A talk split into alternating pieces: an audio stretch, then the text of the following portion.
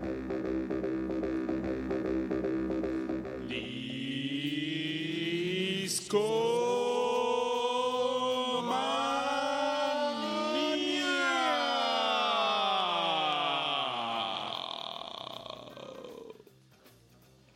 muy buenas noches. Bienvenidos a un jueves más de Discomanía. Como cada semana, tenemos la misión de llevarles un programa de calidad de calidad De inculcar música. a sus jóvenes y virtuosos oídos. Sí. Caray. Jueves de discomanía, jueves de emociones y aquí estamos. Como cada semana habitualmente nos acompaña el buen Richard Kaufman, conocido por algunos de ustedes como Mr. Pink Floyd. ¿Cómo estás, amigo? ¿Qué es la que hay, amigos? Muy, muy bien, muy contento y feliz de estar de regreso. Hace un show me lo perdí. Pero, aquí estoy. De vuelta. Ándale, y, y esa es la otra voz que nos acompaña todas las semanas. Es el Rush Pro juntito. ¿Cómo estás, Rush? ¿Qué onda, chavos? Bien, bien, aquí jugándole a las consolas y echando despapalle en, en- en los sonidos, pero, pero bien, echando, echando buena, buena música, sobre todo. Esta noche Aureliano Carvajal no nos acompaña, Nos acompaña en Ciberespíritu. Siempre, siempre, siempre está presente. pero tenemos un invitado muy especial, como esos invitados que acostumbramos en Discomanía, gente buena onda. Y me gustaría que le dieran la bienvenida a este programa a nuestro buen amigo Guillermo. ¿Cómo estás, Guillermo? Estoy súper bien, súper emocionado. Gracias por invitarme, Babis. No, de nada, amigo. Nos da mucho gusto tenerte esta noche en Discomanía eh, porque tengo entendido que nos vas a contar la historia de un proyecto en el que participaste y un proyecto muy importante, yo creo, en la historia de la música, de los conciertos en México. Quiero pensar que sí. en, en- su momento significó para mí todo, pero mm, ah, si hay una historia interesante que contar, tal vez a los a tus radioescuchas pueda parecerles como, ¿por qué hace este güey aquí? Pero eh, entre los conciertos en México, pues no han pasado muchas cosas, pero Fantastic fue una de esas cosas que seguro marcó a más de uno. Guillermo nos va a contar la historia de Bandastic, un proyecto que... ¿Qué es lo que hacía Bandastic? En Fantastic intentábamos que los fans tuvieran control sobre las bandas que veían. En México, Ocesa y todas estas productoras son los que deciden qué bandas deben de venir. Al menos eso sucedía hace tres años. Fantastic quería devolverle el poder a la gente. Era tal cual nuestra frase, era lo más presencioso del mundo, un poco viralesco, pero era Power to the People. ¿A quién? Esta suena que si yo quiero ver a. a- ¿De quién? Aquí? Ah, hay muchos vatos de Vaporwave. Pues como que me resignan que vengan a México. Quizás con Fantastic yo los pude haber llamado. Esa era la idea. Te metías a esta página, decías, Richard quiere que venga tal banda, y otros 400 Richards decían exactamente lo mismo. Nosotros juntábamos los números como, oye banda, tenemos 400 Richards interesados en ti, ¿cuánto nos cobras? Hacíamos los números, poníamos en la página la cantidad que necesitamos para traerlo y dejábamos que los Richards pagaran, a ver si es cierto que los quieren traer. Y ya está, se pagaba el concierto y venía la banda un tiempo después. No manches, qué cool. Supongo que cuando. antes de comenzarlo. Te urgía que alguien viniera, pero no lo hacía. ¿Quién era? Yo quería, yo entré a Fantastic por una banda que a la fecha no ha venido y no creo que venga nunca. De hecho, sí vino una vez. Se llama Dead Cat for Cutie. Y lo que el problema con, con bandas de ese tamaño es que en Estados Unidos son grandes, por lo tanto cobran mucho. Y en México no son tan grandes, por lo tanto que vengan aquí es económicamente inviable. Finalmente llegaron por otras razones, pero como esas, hay otras cientos de bandas. Seguro ustedes pueden mencionar algunas que les encantaría que vinieran, pero pues, son demasiado grandes allá, pero no tantos fans aquí. Y pues es una poco una tragedia que queremos remediar. Oye, entonces llegaba Babis y decía, Babis quiere traer a Neil Young y decía, me registraron la página y lo ponía.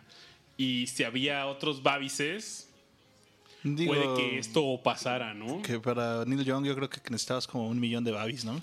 Pero yo creo Pero- que se consiguen. Sí, Neil Young no es un músico que siga tocando en escenarios grandes. De repente va a festivales, ¿no? Por ejemplo, el año pasado tuvimos este, este trip donde participaron grandes músicos, Grandes pero músicos.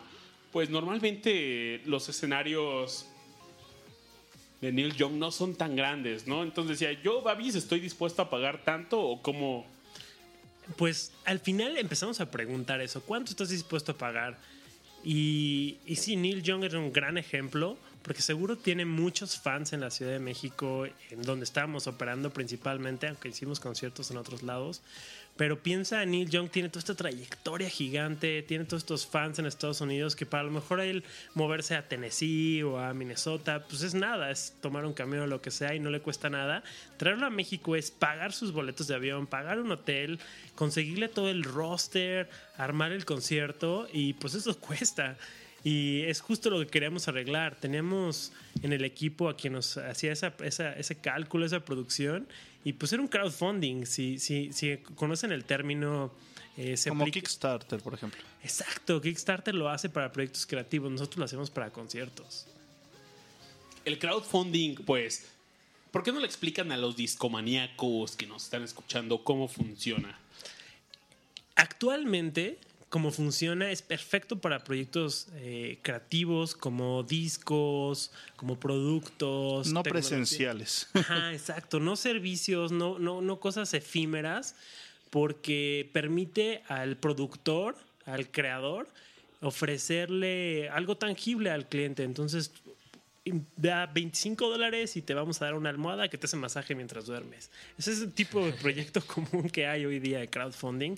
Y hay una meta que mm, hace posible la producción. Normalmente estas producciones son producciones en serie que suceden un mes o dos meses después de que empieza la campaña. En nuestro caso, la meta del concierto. Entonces, las recompensas, en el caso de la almohada, pues es la almohada y, y puede ser que sea almohada y almohada coloreada. Almohada, almohada coloreada y las gracias y un, y un póster de la almohada.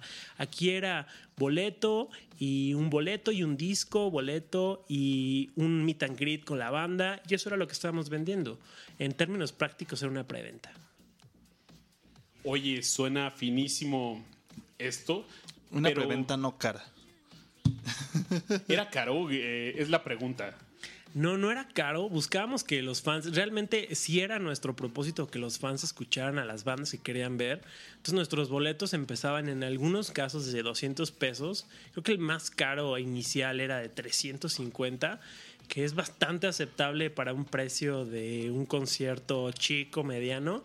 Y ofrecíamos, claro, para los fans, para los super fans, boletos más caros, pero no, la idea era que todos pudieran escuchar a la banda que querían. Esa era nuestra misión. Oye, entonces, pues, se juntaron estos mil babises que querían traer a Neil Young y dicen, va. Entonces, cada babis le entra con sus 300 pesitos y dicen, ok, pues ya eh, vamos llegando a la meta, pero ¿qué pasa? De repente, ah, me faltaron 100 babises. ¿Qué pasaba con...? Ese- Esos eran los momentos tristes y pasó algunas veces, todas las plataformas de crowdfunding es común, regresamos el dinero. Era tal cual la idea, eh, pagabas en PayPal y para nosotros era una cosa de apretar un botón, refund a todos y ya está, tú no perdiste nada, era parte de la propuesta. Si viene, chingón, ya te divertiste, si no viene, no hay problema, tienes exactamente la cantidad de dinero que invertiste. Oye, eso está de lujo y. Y por otro lado, pues conocemos ahorita. em, creo que todos en esta cabina hemos sufrido por. El amo de los boletos. Maldita sea, ¿por qué no tengo boleto para Paul McCartney?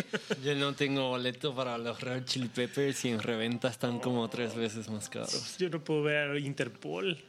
¿Qué, tan, ¿Qué tanto pasaba de. Pum, llegó este, eh, eh, este grupo y. Llegó Neil Young, saturó los conciertos y Babis no puede ir a ver a Neil Young. Pues los fans eran el focus. Nos llegó a pasar trajimos una banda rusa, Motorama, que repentinamente nos dimos cuenta que tenía una cantidad enorme de fans en México, entonces abrimos un concierto más. Eh, La, la idea era eso, la idea era si se cubría el siguiente concierto, hagámoslo. Y, y eso a, a veces significaba que podemos operar con pérdidas, que no funciona muy bien para un negocio. Y tal vez les estoy spoilereando algo del final de no. Fantastic. E- Esa es tu respuesta, Babas. Oye, ¿cómo sabías cuántas personas o cuánto dinero tenían que recolectar?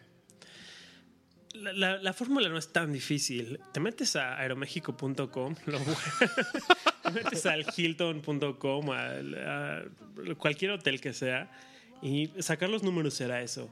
Era consultar con los venues, consultar con los, con los que rentaban el equipo, y era hacer unas cuantas llamadas. Tomaba tal vez un par de días averiguar el costo de un concierto y ya. Tal cual cualquiera lo puede hacer, sorprendentemente fácil obtener esa parte. ¿Y cuántos conciertos estaban organizando en cualquier momento? En, en- en nuestro mejor momento estábamos organizando tres a la vez. Eh, no, era, no era lo más eficiente porque quieres enfocar tus esfuerzos en uno solo, pero funcionaron. ¿Y cuántas personas trabajaban? En Fantastic ah, llegamos a ser 13. Órale. Tenemos un productor, un par de programadores, diseñadores, quien hacía PR. Eh, tal vez, tal vez esté un poco fuera del tema, pero el mundo de las startups permite hacer eso. Oh, Faster Than Light, perdón. La, la cancioncita, perdón. Me gusta mucho. Qué buen juego. Qué buen juego y qué buen soundtrack. Ben Prunty, un excelente compositor. Perdón, ya. Es lo que estamos escuchando. ¿De dónde salió el dinero para comenzar esto? ¿De ustedes? ¿Se lo pidieron los amigos? ¿Hubo inversionista? Eh, De, hecho, es parte de mi historia en esta ciudad. Yo me mudé a la ciudad para ser Fantastic. Amo la música y amo el software. Yo soy programador. Y como sucedió Fantastic, es con una iniciativa de Movistar, en su momento telefónica, que buscaba fondear eh, empresas. Y llegamos prácticamente con una idea en servilleta, literal en servilleta, y después en un PowerPoint a venderle a Movistar. Si nos dan 50 mil dólares, nosotros hacemos esto posible. Va, se lanzan. Yo no conocía a las personas con las que trabajamos. Yo no, yo no había vivido con ellos. Tenía horas de conocerlos literalmente. y, y ellos tampoco me conocían. No sabían si programaba o no. Yo les dije, sí, yo soy programador. Sí, tengo ah, horas de experiencia. y eso fue suficiente. Y funcionó. No, fue fue súper fortuito para mí. Fue un poco mágico porque conocí gente increíble. Eh, la- empecé a trabajar en esto y pues Movistar eh, con, este, con esta empresa Guaira, es una aceleradora de, de startups, pues nos dio el dinero, nos soltó un cheque y entonces seis meses después lanzamos. Qué padre. Ojalá la gente se motive a hacer eh, startups que nutren la escena de la música. Que la crecen, más que la nutren, la crecen mucho. Ese es algo difícil también, ¿no? Como nos podrá platicar el buen Guille. Sí. Aquí en su podcast de confianza, pues hemos platicado las mañas que le han hecho a varios artistas y la industria de la música puede ser bastante dura. En este caso, pues las giras, los conciertos, era realmente la única actividad con la que los músicos podían ganar dinero, porque las regalías de los discos, pues son muy pocas. eh, el costo de para producir un disco, distribuirlo, era muy alto. Creo que estamos haciendo un pequeño resumen de al menos los últimos capítulos de Discomanía. Sí, ¿te recuerdas del, del capítulo de, de derechos de autor? derechos de autor, de Radio Pirata. Radio Pirata. ándale. Y pues bueno, los músicos que tanto están dispues- dispuestos a ganar, perder, arriesgar en un concierto. Los músicos fascinados en el nivel, el, el tamaño que nosotros traíamos, eran conciertos de 300, 350, 400 personas, a lo mucho, ellos encantados de venir a México, pues es, un, es un vuelo gratis a tocar, con fans que no conoces, que ni sabías que tenías. Para los músicos que trajimos era, era increíble. Para el manager no tanto. El, el manager tiene que optimizar para ganar dinero. Y él, y él normalmente le dicen, tengo tal fecha y tengo tanto dinero, te lo deposito en tal día si aceptas. Nosotros les dijimos, tengo tal fecha y no tengo el dinero, a lo mejor te lo deposito, a lo mejor no. y ellos tenían que aceptar. Eh, los, los artistas con los que participamos aceptaron y Jay por ellos, pero la verdad es que no es algo común. Oye, y de los músicos, algún request raro. Recuerdo que en algún discomanía, no sé si fuiste tú, Rash, o tú, Richard, que alguien mencionó que algún rapero tenía un request muy raro. Algo de que quiero que me pongan unos MMs, que todo, un- una charola de MMs que todos sean azules. Y que si se lo cumplían era porque ponían exactamente, o sea, atención en todos los detalles que pedían. Pero no recuerdo quién era. Yo creo que sí fue Richard quien te lo co- comentó. Era algún rapero, estoy. Según yo es Snoop Dogg. el Snoop que- Dogg, Sí, el sí, que ¿no? hacía eso. Y si hacían, si lograban eso, pues. Era que pues. Y no, y no era porque él le gustaran los M&M's azules nada más y los verdes no. Sino era. No, pues. Leíste, leíste lo que te pedí, ¿no? Y creo que tengo confianza absoluta en que las cosas van a estar bien. ¿Tuviste algún request raro ahí? O... Pues no eran bandas tan grandes y ellos entendían eso, pero una, una banda en particular, Anamanaguchi, nos pidió específicamente, quería bebidas energéticas loco, que no hay en México, solo hay en Estados Unidos. Creo que ahora sí. Ya, ya empieza a ver. El otro día Baza estaba hablando de eso. Pero quién sabe, ese es un hombre de memes. Luego hay un meme que no me ¿Cuál, cuál, enteré. cuál? For Loco, ¿no? For Loco se llama. For sí. Loco, es Lo For que Loco. hicimos fue tomar unas Red Bulls, imprimirles la etiqueta y decimos, sí, aquí está. Quedaron impresionados. Como, wow, gracias. No, no es lo que esperaba, pero se demostró el interés en complacernos. Qué chido. En Y- el chat nos ponen, no están tan buenas, nos dice Edgar Lanz. Yo no las he probado, pero es. Se, las latas se ven bien locas, así con. es el loco. con- con- ajá. No las conozco. A ver, las voy a buscar. es for, como el número 4, loco, pero con K. Entonces son así colores bien brillantes como, y son latones además, no es una lata de... Y 360 De 300, grados, ajá, no, no. no scope. Ah, ya las he visto, claro, piu, sí. piu. Ya hay en México. Hay, La- hay- hay otra historia que quiero contarles, que, que es un recuesto más difícil. Esto, esto nos lo hizo el primer DJ que vino, un DJ de, de Nueva York que le gustaba tocar lleno de energía y no precisamente con cosas que encuentras en la tienda. Entonces, una- una- un amigo que nos estaba ayudando me llevó a la colonia más fea de la Ciudad de México. Para mí en ese entonces tenía meses ahí. ¿Qué colonia era? ¿Qué mala? Queremos nombres. Creo que era, creo que era la Guerrero. Ah, no, pues sí. No, no estaba tan guapa y pues tuve que ir a conseguir ah, Polvo de diamantes. polvo de diamantes, Blancanieves y podemos para, para mí fue una experiencia traumatizante, pero al final es lo que él quería y pues nos lanzamos, se lo compramos a un tipo en una esquina, regresamos y tocó prendidísimo, estuvo re bueno el concierto. Qué loco, qué cosa Rompieron loca. la ley. Breaking the por law. llevarle Como a los discomanía. Breaking the law, breaking the law. No, es- eso... Por la música hay que hacer muchas cosas. Queremos dar un buen servicio a los artistas que se sintieran en casa. Qué loco. ¿Qué suena de fondo? Anama, ah, am, ¿Cómo se dice? A Manamaguchi. Ándale. Oye, ¿y nos pueden hablar un poquito? Rash, entiendo de que tú eres un buen fan de esta agrupación. Pues mira, yo, yo los conozco, este, o sea, me gusta bastante a Manamaguchi. Eh, los conozco desde que subían sus canciones a su página propia y subían EPs, sí, con uno o dos sencillos. Y la verdad es que bastante chido. De hecho, hacían, se esforzaban porque cada vez que picabas un disco, pues era distinta la página, entonces había animaciones y cosas distintas por cada uno de los discos. Era algo que me gustaba bastante. De hecho, era pues una experiencia audiovisual. Tú escuchabas la canción y veías el video de la canción al mismo tiempo y pues tona- tomaba todavía más sentido, ¿no? Eh, en aquella época no estaba tan comercializado el asunto del, de la música retro, que, ahorita ya es un ya es un nicho bastante grande, pero en aquella época no era no era tan tan importante y pues ellos empezaron pues entre 8 y 16 bits algunas canciones, echar despapalle y la verdad es que se me hace una propuesta muy buena, a mí me gustan mucho. Eh, yo pues, siendo fanático de los videojuegos, pues obviamente me encanta todo lo que suena a videojuego y pues no sé, lle- llevan ya muchos años. ¿Cuántos son? Como, no sé, unos ocho, nueve años juntos, más o menos. No, no recuerdo bien la, la fecha, pero es una excelente propuesta. Yo les puedo decir, recomendar perfectamente que escuchen toda su discografía. Es buenísima de pe pa. Y pues yo creo que los ubican más que nada por el soundtrack del videojuego de Scott Pilgrim, la película. Este, hicieron un excelente trabajo, la verdad es que de hecho varias canciones que salieron de la película, se- según yo tengo entendido hay una canción que se llama Threshold en la película y hay una versión 8 bits, ellos eh, como que hicieron el coach, no, no lo hicieron ellos, pero coachearon para sacar esa versión y obviamente el soundtrack de la película del juego fue completamente distinto y hecho por ellos completamente, ¿no? Este no sé si sería bueno escuchar una, una rolilla de ellos.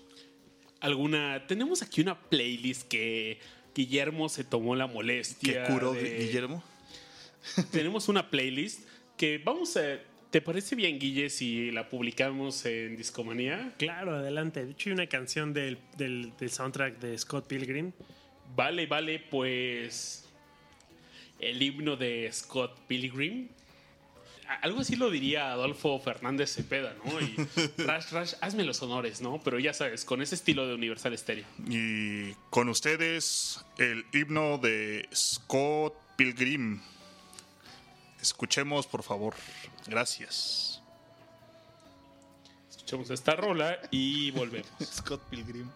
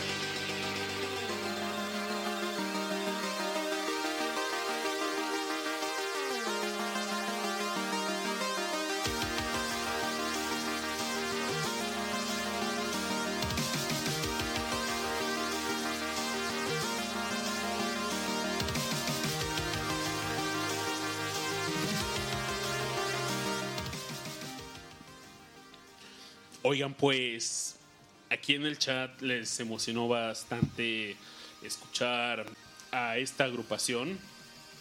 Guille, ¿recuerdas cuánto costaba una entrada para ver a, a Nabanaguchi? Sí, creo que eran 250 pesos. Era nuestro boleto mínimo, sí, para el Caradura. Fue en el Caradura.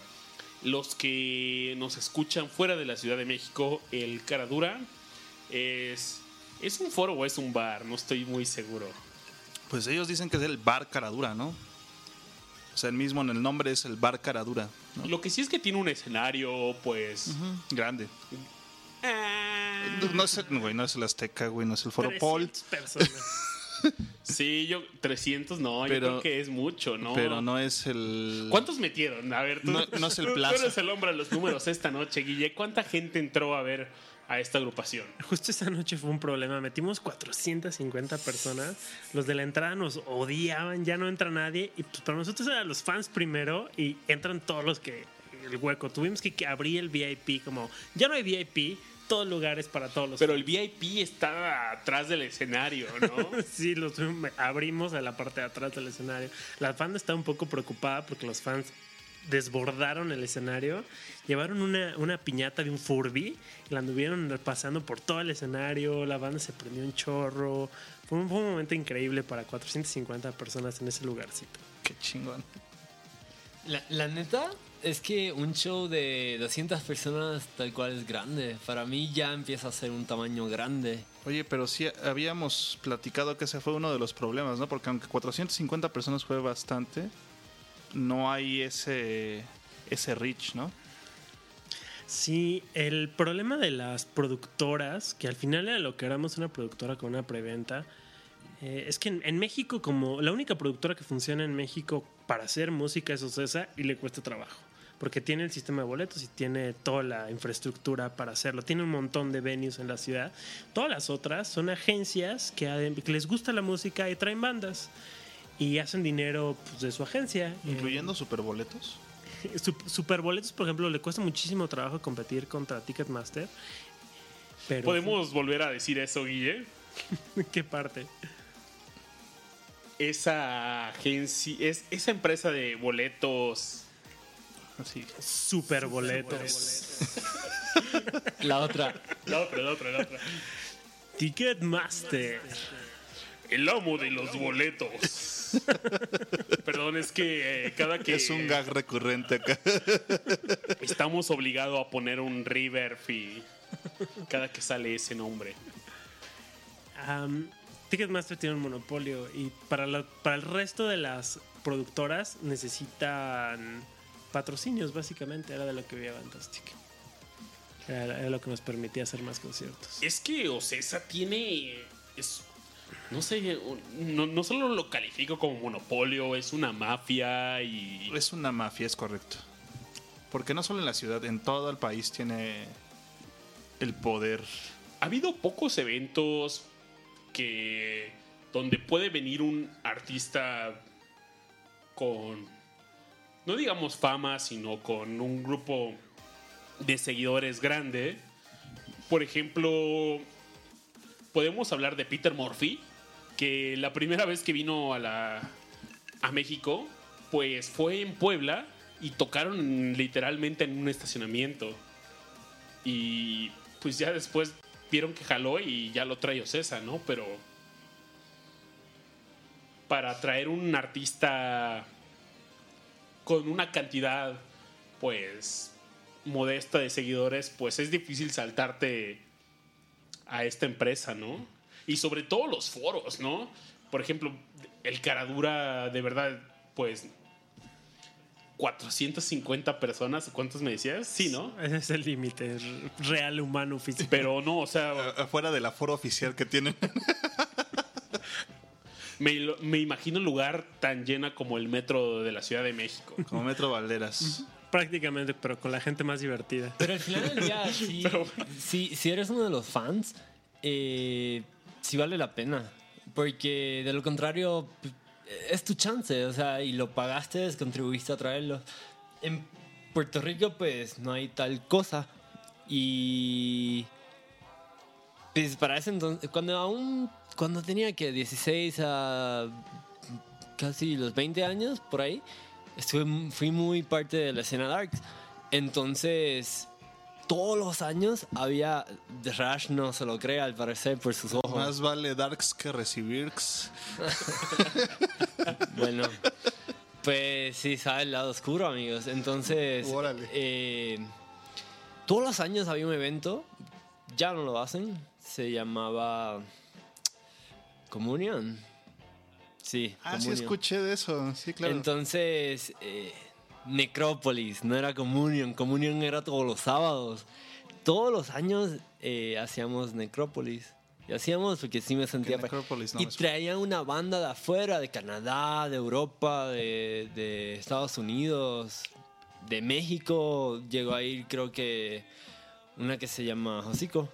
Entonces, no manches, para nosotros era todo. Era, era el chance de llevar tu disco, que te lo autografiaran, de, escuchar a la banda, verla tocar y pues sí, era un evento más grande que el que teníamos todos los sábados. Y pues la neta es que a mí me encantaba esa escena y yo pagaba, ¿cuánto era? Creo que eran como 25 dólares, que realmente no es mucho en Puerto Rico. Acá pues sería como 500 pesos, un poquito menos, ¿no? Y estos boletos se vendían a 250, 400. Pero en Puerto Rico nosotros los conciertos, no sé, uno sentado lejitos te comienza en 100 dólares a veces. Entonces 25 dólares era nice. Acaban de escribir esta escena de tu vida y le pusieron nombre: The Dark Side of Mr. Richard. Pink. Pues sí. Un abrazo a Víctor Bonham que nos escucha en vivo a través de mixler.com diagonal Y discomanía. yo pensando que siempre fue progresivo el, el Richard. No, No siempre escuchó Pink Floyd, no. no de hecho, Todos tenemos un dark side, es un hecho. antes de, la, antes de la escena Dark, sí estaba Pink Floyd. Estaba peor. No, ¿cómo que peor? Mejor. Oigan, ¿les parece adecuado mandarle un caluroso saludo a toda la gente que nos escucha en vivo Yo, mientras yo, Pérez, hacemos este programa? yo- yo creo que siempre es adecuado. Excelente, entonces, pues mandémosle un saludo a Scarlett GT, Edgar Lanz, a Tirisco, a Víctor Bonham, Abel Martínez y a Great Scully y más a la gente tímida que no se ha registrado en Mixler, pero si se registra tienen un chat y Fíjate que, que por ahí creo que ah, uno de los escuchas es mi, mi tía y mi mamá. Nunca se lo pierden. Siempre que terminamos programa me mandan mensajito. Es algo Es la- que, que agradezco mucho y Es la señora con pro. es con mucho mucho cariño y mucho amor. La hago un saludo y un abrazo a la señora Pro juntito. Sí, no, sí es apellido, ¿no? Pro juntito, ¿no? Materno, paterno, ¿no?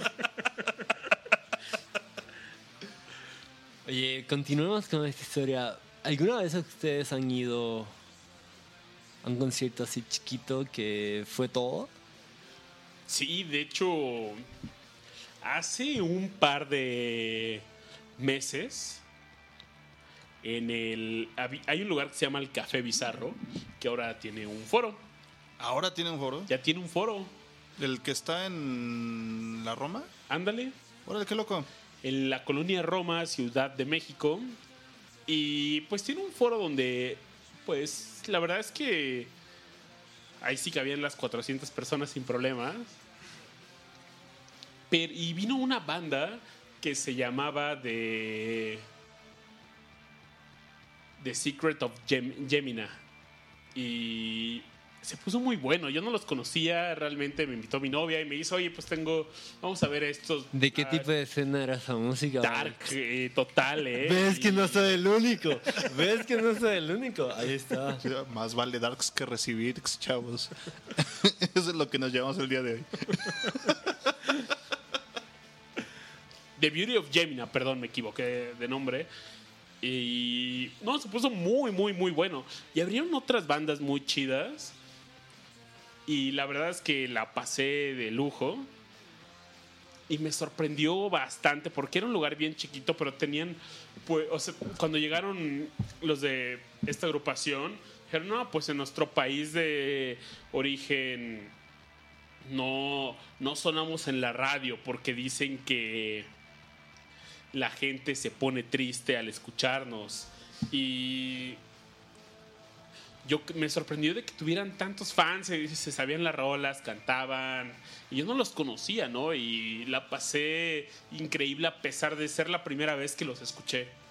Yo creo que el concierto más chico que he ido ha sido este Fernando Delgadillo. ¿Quién es? Es un trovador mexicano. Ah, ya. Y fue en la planta de luz, ahí en este en Loreto, en la plaza, en- sí, en, la- en Loreto. Yo creo que éramos como 100 personas, más o menos. Porque, pues, de hecho, el lugar es como para que te sientes en una mesa y pidas de comer y de tomar mientras escuchas a el artista en cuestión, ¿no? Entonces, sí, pues ya pensando en alguien más, este, pues de grandes ligas porque ya tiene su discografía. Bernal Vadillo ha llenado este, las islas, el cabrón. Entonces, este, Oye, que tu tía te escucha, Rash. mi tía me escucha. No, pues así no. No, pues no digas groserías. Ah, bueno, por favor. ¿Qué va a decir la tía pro juntito?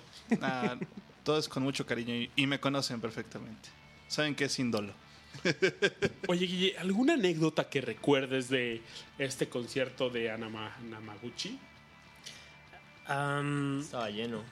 Estaba muy lleno. Estaba más lleno que el Metro Pino Suárez a las 2 de la tarde. Estaba ¿Qué más, más? lleno que, que, que el Izazaga. ¿Qué más? ¿Qué más? est- Estaba súper lleno, sí.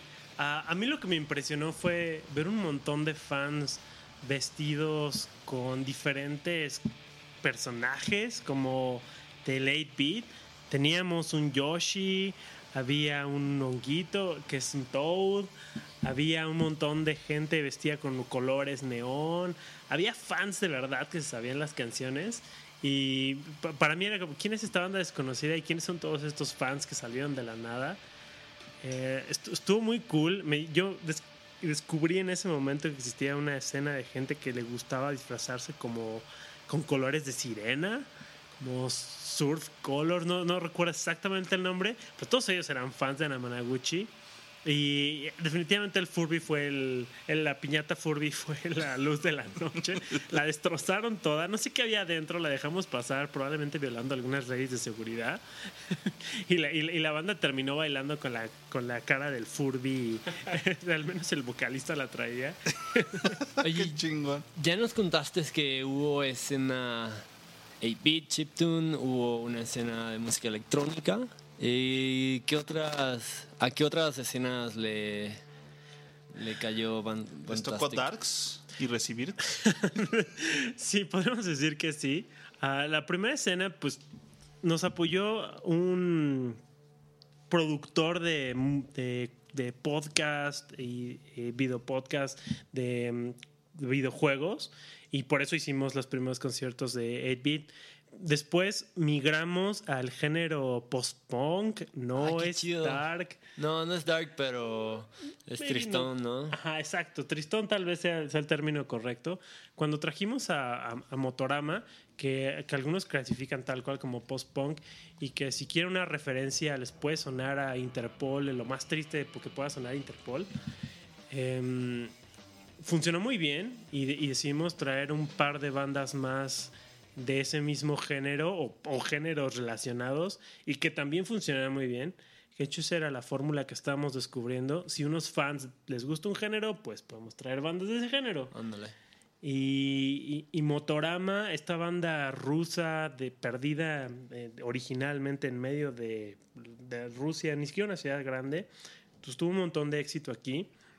Han venido un par de veces a México después de lo que los trajimos nosotros, un Vive Latino, a una sala Puebla. Tienen un Órale. concierto eh, para noviembre. eh, cada vez De gira, 10 de noviembre. sí, 10 de noviembre viene Motorama. Y eh, tenemos, tengo algo del playlist, no sé si lo vamos a tocar, pero ah, definitivamente es un género distinto y a eso le apostamos y también funcionó. Pues sí. Es que ¿Cuánto tiempo duró Fantastic? Ah, ¿De qué año a qué año? Sí, más bien, ¿de qué año? ¿De qué año? Spoiler alert. no creo ya ahí. Ya estamos bien quemados ahí. Valar güey. Hay pedo. fu- fueron un par de años, tal vez los, los dos años más difíciles de mi vida, del 2013 al 2014. Sí. Una cancioncita. Ya que decían a Motorama, ¿por qué, ¿por qué no escuchamos algo de, ¿Qué te gustaría escuchar de, de en Trotsky, esta Trotsky? playlist? Tenemos dos canciones. Estamos escuchando de fondo Alps y hay otra que se llama Northern Seaside. Northern Seaside es mi favorita. ¿Sí? Sí. Pues vamos a escucharla. Disfrútenla y seguimos contando las anécdotas de Guillermo en Bandastic.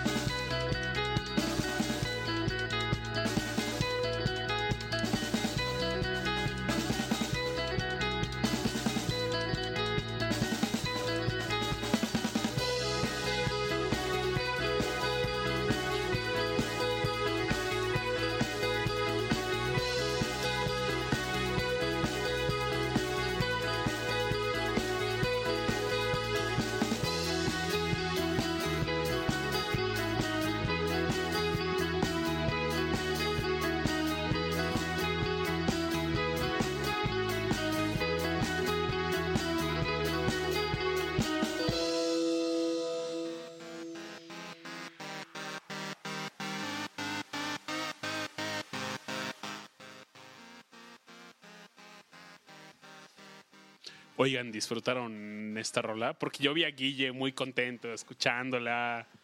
Le vino la memoria. La... Se, se- se vio su memoria en el rostro. Tienes esas canciones que tienes conexión emocional. Oye, Guille, tenemos una pregunta directita del chat de mixler.com. Y la pregunta es del buen Víctor Bonham. Y es, ¿cuál es la banda que consideras que dio la mejor presentación? La- el de Anamaguchi estuvo muy épico, pero creo que la que más me gustó a mí fue A Place to Bury Strangers. A Place to Bury Strangers es una banda que hace un montón de ruido. Eh, hay, un- hay una cita de The Washington Post que dice "Es de las bandas más ruidosas en la escena actual y tocó en el Pasagüero sonaron increíblemente fuerte. Traían, un- traían unos visuales súper locos. Era una, es una banda hipnótica y ah, ahorita que los escuchemos se van a dar cuenta qué tipo de música hace. Pero pa- para mí fue relevante no solo porque sonaron increíble, traían un, un baterista de nivel mundial, sino tenía, tenía, tenía mucho sentido para mí. Eh, Es ese tipo de música que te hace poner los músculos duros y tensarte todo y disfrutar cada instante. Y si le avientas los estrobos a tus ojos, empiezas a entregarte por completo y, y te dejas ir. Eso te da un ataque epiléptico, ¿no? Básicamente. Eso- Es así a punto de. Eso se escucha muy bien. Es que estaba viendo a Guille y sí, sí se te veía muy emocionado ese día. Sí, sí, sí. Oye, Guille, tengo una pregunta. ¿Cómo la gente se enteraba de Fantastic? Pues eh, como les conté hace un, hace un momento, primero nos ayudó este productor de video podcast, eh, Akira Reikos. conocido entre los gamers en México. Tenía un pod, un. ¿Cómo se Nerdcore, ¿no? Ajá, Nerdcore. Nerdcore Era famosón. Y, y pues, Nerdcore nos acercó al mercado de los gamers y a 8-bit y ese fue nuestro primer approach y, nos, hizo- y él prácticamente con su influencia nos llenó el, el primer concierto que hicimos. Eh, las siguientes bandas tuvimos que recurrir, recurrir a los canales usuales de PR, de amigos, familiares, este, promocionarnos en Facebook. Usa, utiliz- eh, contactamos al club de fans de, de- de la banda en cuestión. Este, intentamos contactar en el que ese momento era súper chiquito en México, que apenas empezaba Spotify, este, a Deezer. Eh, eh, pusimos carteles en toda la condesa. No es una labor fácil promocionar una banda. Pero así llegamos. Prácticamente eran fans recomendando a otros fans. ¿Qué es la mejor, este, el- la mejor forma de promocionarte, ¿no? O sea, cuando es de voz, ¿no? De mano a mano, pero también es limitada, ¿no? Es Pero el por gran ejemplo, problema. hace rato tú comentabas, Rash, que a ti te encantan a Managuchi y no te enteraste que esto pasó. Efectivamente. Yo, yo hubiera ido 100%, o sea, me hubiera parado ahí. ¿Y cuánto costó Guille? Do- 250. pesos? 250 pesos. El- creo que el boleto más caro era como 650 pesos que incluía el disco y una playa de esos dudes. hubiera pagado los 650 pesos, o sea, sin, o sea, con la mano en la cintura. ¿Qué año fue eso? ¿2011? No. 2013. 13. Sí. Ah, eh, justo ese era el problema, por, por- terminar de spoilerear la, historia de Fantastic. Si no llegamos a un gran fan en México, eh, si no llegas a los fans de las bandas, no había manera de crowdfundearlo. Eh, para que esto funcionara necesitabas llegar a ellos y, y- y alcanzar a los fans pues tienes exactamente el mismo problema que tiene todo mundo que quiere hacer publicidad, exactamente, pero con mil veces menos presupuesto. Y era lo único que iba a hacer funcionar a Fantastic. Y pues, no lo logramos en su momento. ¿Cuántos años operó? Dos. Dos años. De hecho, si ahorita entran a la página de Bandastic, hay un mensaje ahí, ¿no, Guillem? Sí, por Que es algo corazoncito, ¿eh? Pues, realmente lo hacemos por los fans. No, so- no solo era PR, nos encantaba lo- el, el- el esfuerzo que hacían. Eran súper vocales, nos apoyan muchísimo en las campañas. Y decidimos dejar un memorial a los fans que más dinero dejaron en estos conciertos. Tenemos a varios fans que fueron a todos los conciertos y ahí están sus nombres. Oye, ¿volverías a hacer Fantastic? Esa es una buena pregunta. Justo me contactaron un, par de morras de Monterrey que dijeron, sé que hicieron esto y queremos hacerlo acá. ¿Qué no- nos recomiendas que lo hagamos? Y tal vez le voy a dar la misma respuesta. Para el 2014-2015, el número de conciertos en México para bandas de menos de 400 personas aumentó muchísimo. Quiero creer, y no, no hay datos de eso, que Fantastic tuvo mucho que ver con eso, que las productoras se dieron cuenta que era posible que si nosotros estos muchachitos que no tenían nada de experiencia, como no teníamos nada de experiencia en la industria, pudieron hacerlo, cualquiera podía hacerlo y empezaron a ver, a abrirse foros y a, y a productoras empezar a aventarse estos shows más chiquitos. Y, y- y para nosotros era, era justo lo que estábamos intentando hacer. Y, y- y- y vimos cómo si empieza a suceder esto sin nosotros, ah, tal vez tal vez no somos tan necesarios. To- to- Toma en cuenta como, como una idea muy grande porque sí he visto y de hecho se ve ahorita en, en la escena en general de conciertos de la Ciudad de México, por lo menos, que es la que estoy enterado yo, hay más exposición a artistas menos conocidos, ¿no? El año pasado, por ejemplo, hubo varios conciertos de música japonesa, que también soy muy, muy fan de ellos, de J-pop, J-rock y también coreanos, o sea, que, empezaron a llegar a México por, pues por, por, por capricho, literal, ¿no? O a alguien se le antojó que tenían que venir y, los trajo. Eso es, es un gran punto. Teníamos esta página en la que la, eh, una vez que la gente podía, recomendaba bandas, hacemos un top 10 de las más recomendadas como cada, cada mes, cada dos meses. Y en los número uno siempre teníamos a bandas de K-pop y J-pop. Am, ah, no recuerdo los nombres, pero siempre había eso. Y quiero pensar que también tuvo que ver el, el que hayan venido es justo esos números. El- tenemos exactamente el mismo problema que mencioné antes. Eran- son bandas enormes en, en Japón y en Corea respectivamente. Y aquí, aunque ciertamente tienen una gran cantidad de fans, pues los hace muy caros el que sean grandes allá. Ya son, son estrellas de pop como, como a quien quieras aquí, como Skrillex en Estados Unidos, Como Lady Gaga. como Lady Gaga, y, y- y cuestan la millonada. Y el que los hayan traído, los de, los, las productoras que los trajeron son productoras grandes. Creo que la, la productora número dos este, trajo a, a un- una de estas bandas y, y- Yo del que me enteré, perdón por interrumpir, es del Arkenciel. El Órale, qué Arkenciel, padre. el Arkenciel vino a México, vino al auditorio Blackberry, pero pues el Arkenciel es es como si fuera Caifanes en, en Japón, o sea, es como Sí. el J-Rock en su máxima expresión. O sea, México, pues dices Caifanes, güey, Caifanes está bien hagan cabrón. cuenta ¿sabes? que intros de anime vienen de. Ah, bueno, por ejemplo. Hay, muchos, hay muchos animes que tienen canciones de Arkenciel como opening o como ending. Uno de. yo- conocí esta agrupación por una caricatura que me encantaba. Y se llama DNA 2. Ah, sí. Y la trama era extremadamente divertida. Era, era risible. De De mega un- Playboy. Del mega playboy, un dude que tenía 100 hijos y porque era tenía un gen de ser muy guapo y esos 100 hijos que tuvo tenían el mismo gen y tuvieron otros 100 hijos cada uno y causó una sobrepoblación, ¿no? Era- el, el rollo es que más bien como que las mujeres pasaron a ser como esclavas de los hombres. O sea, era, era una crítica social. Era una crítica social. Es algo bastante raro para Japón porque pues en Japón la, la cultura de las mujeres es ser sumisas. Entonces, este, dentro del el anime la idea era como que combatir esta idea, ¿no? Porque las mujeres no tenían defensa contra ese gen. Oye, y del otro lado, nos has platicado que el proyecto estaba muy enfocado a los fans, pero ¿qué es lo que pensaban las agrupaciones, los músicos de este proyecto? Al principio siempre, siempre eran escépticos y parte de toda buena campaña de crowdfunding es entregar actualizaciones y esperanza de que se va a hacer.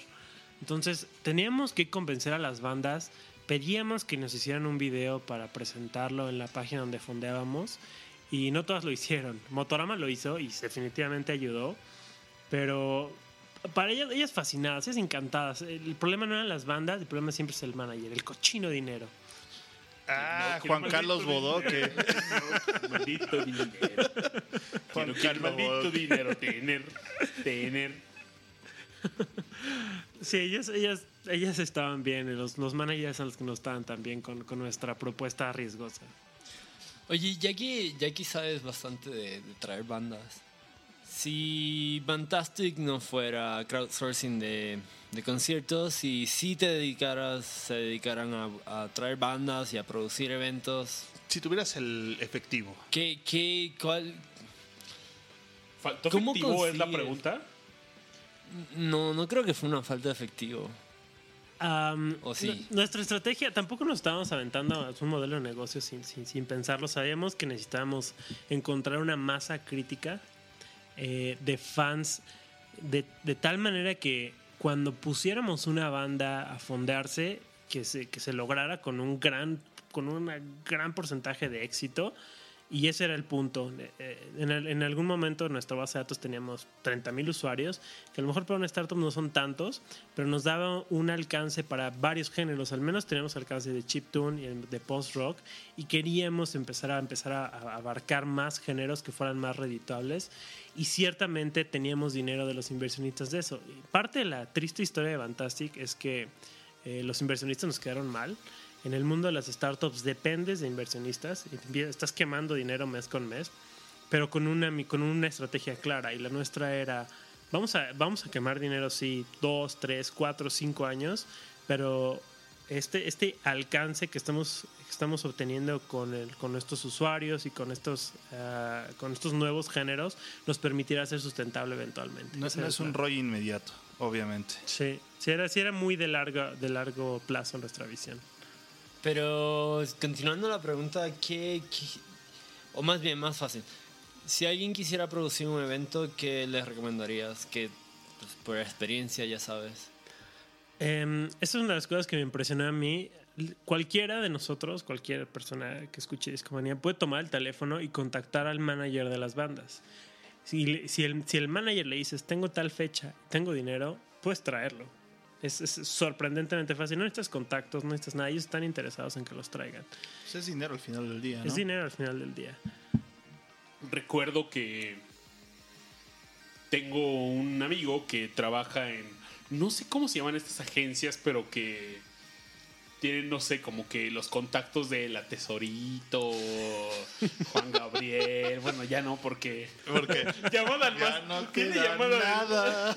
Tiene llamada de larga distancia. Le llama desde la Tierra. Conectando al infierno. ¡Tin! No, pues se la pasaban. Él, esta persona se encargaba de conectar a artistas famosos y un día un amigo Middleman. llegó y hablar con el, con el manager de los Red Hot Chili Peppers Chido. para ver qué, cuánto costaba traerlos y y recuerdo que lo puso en speaker yo escuché toda la llamada y fue de ¿Qué tal? claro, es posible. Ah, hay, hay, hay sitios en internet donde te dicen cuánto cuesta traer cada banda y viene el número de teléfono del manager. Fíjate que una de las cuánto cosas, cuesta Neil Young una de las cosas que me enteré hace poco, este, viendo, hay un stand-up comediant que me gusta mucho, se llama Gabriel Iglesias, Fluffy. Y ese cuate en uno de sus últimos, este, está en Netflix, lo pueden checar, uno de sus últimos stand-ups, eh, platicó su experiencia de cómo se fue a, a Arabia. Estuvo en, o llegó a Arabia Saudita y llegó a Dubái y de ahí lo metieron a otros lados y, y platicó todo el despapalle, ¿no? Y, y sí, efectivamente la idea es, alguien habló con mi representante, el representante contestó y dijo, oye, me suena medio raro esto, y, pero, pero ahí está el dinero, vamos, ¿no? Es básicamente eso, ¿no? Esa es la idea en general. El del el manager llega y dice, güey, me están dando dinero y ahí está, cabrón, vamos. Sí, la verdad es que estos artistas que trajimos en, en nivel ah, no se dedicaban, no todos, al 100% a la música. Eh, tuvimos algunos problemas con ellos porque trabajaban. Era como tengo que dejar mi trabajo de contador para venir a dar tu concierto, entonces no puedo tal fecha. O tal fecha tengo una junta y pues no puedo ir. Eh, hoy día es un problema en la industria que seguramente platicaron, el, el mantenerse a los, a los artistas. Y todos ellos tienen que tener otra ocupación. No son artistas de tiempo completo. Y es muy difícil este, con lo que Sí, a menos de que la hagas grande, es muy difícil que dejes de meter dinero por otro lado, ¿no? Sí. Entonces, para ellos, cualquier concierto es una vacación que van a hacer lo que les encanta. Me gustaría que viniera Wintergat. Ah, ya no existe Fantastic. Pero ya sabes que puedes marcarle al manager, vato. Tráelo. Sí, de hecho sí. Bueno, son como cinco güeyes y el pedo es que tráete sus instrumentos. Es que los güeyes hacen sus propios instrumentos, entonces... Ah, claro. Cuando, cuando hacían estos shows de Darks que traían a bandas, lo que hacían era que pedían una batería prestada local. O sea, Claro. alguien quien pone la batería y esa era la Es batería. que la batería siempre ha La sido bataca es la bataca, es la un, bataca. un problema entre las agrupaciones. Le mandamos un abrazo a nuestro amigo Pepue que, Pepe Laguna. que seguramente está haciendo Yoga. mucho yoga, yoga, yoga, yoga, yoga, yoga, yoga, yoga, yoga, yoga, yoga, yoga, Yoga, yoga, yoga, yoga, yoga, yoga, yoga, yoga, yoga, yoga, yoga, yoga, yoga. Que de hecho su banda ahorita está en, un- en Eh, Está en un duelo. Hay, hay que echar el, el- el grito, chavos. Hay una guerra de bandas en internet ahorita. eh, es a nivel nacional.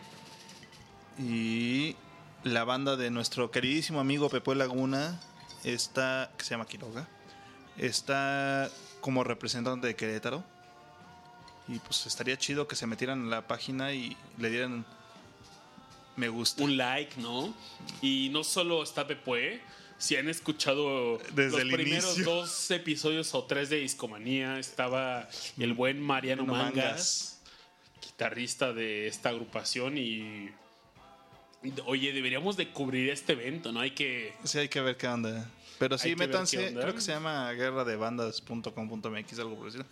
Ahorita checamos bien en internet. Pero sí, apoyen a Quiroga en Guerra de Bandas y ojalá para que. La idea es que quien gana le va a abrir el concierto a, a Kinky. Entonces, pues está chido. Yo recuerdo que cuando escuché la primera vez a Kinky le abrió a, a los fabulosos Cadillacs hace muchos años. Regresando el favor. Oye, en, el- en la última tocada de Quiroga yo fui su ingeniero de audio a ver si me llevan de nuevo, ¿no? Guille, si escucháramos una canción de estas agrupaciones que trajeron, ¿qué sería? Hay, una, hay una banda que me. Bueno, no es banda, realmente es un productor que no crowdfundeamos directamente a través de la plataforma L. En nuestro afán por sobrevivir hicimos producción de conciertos y este, hay este festival de música de videojuegos que se llama Beacon y ayudamos a crowdfundearlo. Y una banda en particular, un, un productor en particular que se llama Disaster Peace, eh, que, es- que hizo la música de un juego que me gusta mucho que se llama Fez. Y, y quisiera escuchar Ya sé cuál es. Qué bonito juego. Es un juego muy bonito, es visualmente hermoso, la música también es hermosa, la, la experiencia también es muy linda. Lástima Es que nunca de habrá. FES 2. Lástima que nunca habrá Fest 2. Si pueden jugarlo, es muy barato y vale mucho la pena. Son estos juegos indies épicos que van a pasar a la historia y la música es, es hermosa. Eso escucharía. Pues Sí, sí, sí, por favor. ¿Puedo pedir una canción de ese soundtrack en específico? pregúntale a Guille. Adelante. P- Pon Sync, por favor. Ok. Porque. Déjame, la buscamos en la discoteca de Discomanía. Aquí la tenemos. Tienes el vinil, babas, qué impresión. De videojuegos, el único que. que estuve a punto de comprar fue el de Faster Than Light y se acabó. Está buenísimo ese vinilo, porque aparte el vinilo es como. Es como rojo Sí. y tiene un excelente arte en el centro, entonces se ve hermoso, y, pero sí, son como. como 1500 pesos para traer. Escuchamos esta canción y volvemos, ¿va? Va.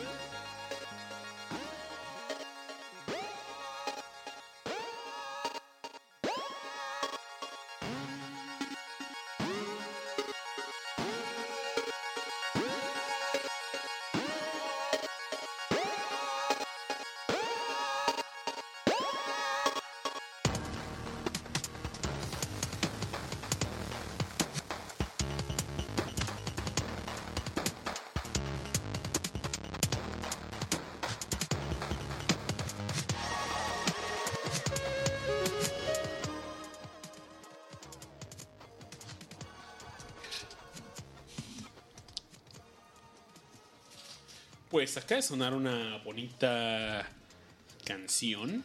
Fíjate que este Di- Disaster Piece es buenísimo y de hecho este soundtrack fue tan bueno que hicieron dos eh, discos extra con colaboraciones de otros artistas que hacían soundtracks para juegos independientes. Se llama Lado F y Lado Z, haciendo referencia al juego FES, que es F y Z. Entonces hay otros dos discos completos con remixes o con versiones propias de otros artistas haciendo rendición a las canciones de este, de este juego. Hay, hay- hay otra, hay otro soundtrack muy bueno de una película de terror. Es extremadamente perturbadora que se llama It Follows, que también hizo Disaster Peace. Y es- esta película está diseñada para sacarte de pedo. No, no puedo escribirla de otra manera. Es un mix de épocas, de, de- de pantallas, de emociones, de colores, de cosas. Y la, la premisa es, la premisa no es tan, no es, no es tal vez tan impresionante, pero les recomiendo mucho que la vean. Es este monstruo que te sigue a todos lados y la música lo ambienta muy bien. Fíjate que siempre había querido hacer un videojuegos manía y creo que esto es lo más cercano que hemos tenido. Está chido. Oigan, me, me gustaría continuar en la plática sobre Fantastic eh, mirando hacia el futuro. O más bien hacia el presente y luego hacia el futuro. Porque realmente es que hoy hay proyectos, startups que se dedican a la música, que hacen muy buen trabajo y me parecería genial si compartimos esos proyectos que nos gusta. Eh, quiero comenzar a mi izquierda con Babis. ¿Qué proyecto música como SoundCloud o así que se dediquen a la música te gusta mucho? Hay varios proyectos que me encantan. Uno que lamentablemente ha salido del foco de atención fue Last.fm. La verdad es que My- MySpace fue bastante interesante porque Muy importante. Existe todavía, chavos, perdón. existe. y-. Eh, no. Pero yo recuerdo cuando iba en la preparatoria que todas las bandas tenían su MySpace y era muy importante. Tener su MySpace, sí. También Last.fm, de hecho, también sigue. Y, y de hecho, yo creo que sí te secundo mucho esa idea porque antes de que existiera el streaming, era la forma en la que compartías lo que tú escuchabas, ¿no? Hoy en día es muy fácil porque tú escuchas Spotify, te siguen y se le él está escuchando esto o escucha esto. Muy sencillo. Yo recuerdo que me la pasaba espiando, stalkeando al buen Aure a ver qué estaba escuchando y Había un fenómeno muy chistoso. Yo, yo seguía a, a- que las morras que me gustaban con MySpace de repente como que nos mandábamos mensajes. ¿Estaba en tu top 8? yo nunca le entendía MySpace, así nunca pude tener un MySpace chido y Yo, yo en esa época dije, MySpace, High Five, High Five. Ya. Y, MySpace evolucionó en un proyecto musical. Empezó a ser una red social como lo es Facebook ahora y, y convirtiéndose en un lugar para bandas. Es lo que es actualmente. ¿Quieren saber un secreto? Bueno, no es tan secreto, pero... Trivia de Richard. prometen guardar el secreto por escuchas. No, no, es más bien trivia. Pero escuchen. Eh, en la universidad, en mi primer año de universidad, fue mi primera clase de química, mi segunda, mi segunda creo. Tuve un compañero y con él hicimos un proyecto de rap o hip hop. Y, está, y está en MySpace, güey. Hay como tres beats, bueno, tres pistas. ¡Qué emoción! Y- pero, pero además, Chavos, eso no lo sabemos pero- ni babas ni yo. Además, no, no era rap de la calle o así venganza, mi barrio, no, no, güey. Pistolas, pum, pum. Cantábamos, rapeábamos sobre el, el laboratorio de química, güey. Porque ahí es que nos conocemos este vato y yo, güey. Y, ¿Cómo te, bus- ¿Cómo te buscamos en MySpace? güey, aquí les va la experiencia de Guy Lusac, güey. Guy Lusac es un, es Sí, un sí, sí, químico. buenísimo. Sí, claro, claro. Entonces, Hay pero... hasta una ley que se llama la ley de Gay Lusac y Ajá, ándale. Pues lo que pasa es que este, nuestro Ya, ya- instructor... ya saben, a, a buscar eh, Guy Lusac. Güey, lo pronunciaba bien raro y, qué sé yo, el tipo era muy... muy único, güey. Era perfecto para escribir lírica burlándonos de ese vato. Ahí búscate la experiencia de Guy Lusac en- y MySpace, algo así, en, en Google. Y les aparece. Hay tres pistas en una... eh, Hay tres pistas y dos millones de seguidores. No, no ¿Cuándo van a sacar otra? Y me, re- me recuerdo, ah, y el otro gag con ese vato es que su tesis de laboratorio, bueno, de la universidad, era sobre el omega 3 y el tipo le dio mame al omega 3. güey. Y el logo de, la, de, de este proyecto era un pentagrama con un omega y un 3 en el medio, güey. Bien chafa, pero ahí está mi, ahí dejé mi, mi Grasas contribución. monoinsaturadas, chavo. Yo- Ándale. Yo lo único que recuerdo de Gay Lusac era que que la presión de un volumen fijo de un gas era directamente proporcional a su temperatura. Ándale. Es lo único que recuerdo de él. Yo recuerdo que suqué toda mi vida en química, entonces. Oigan, Chido.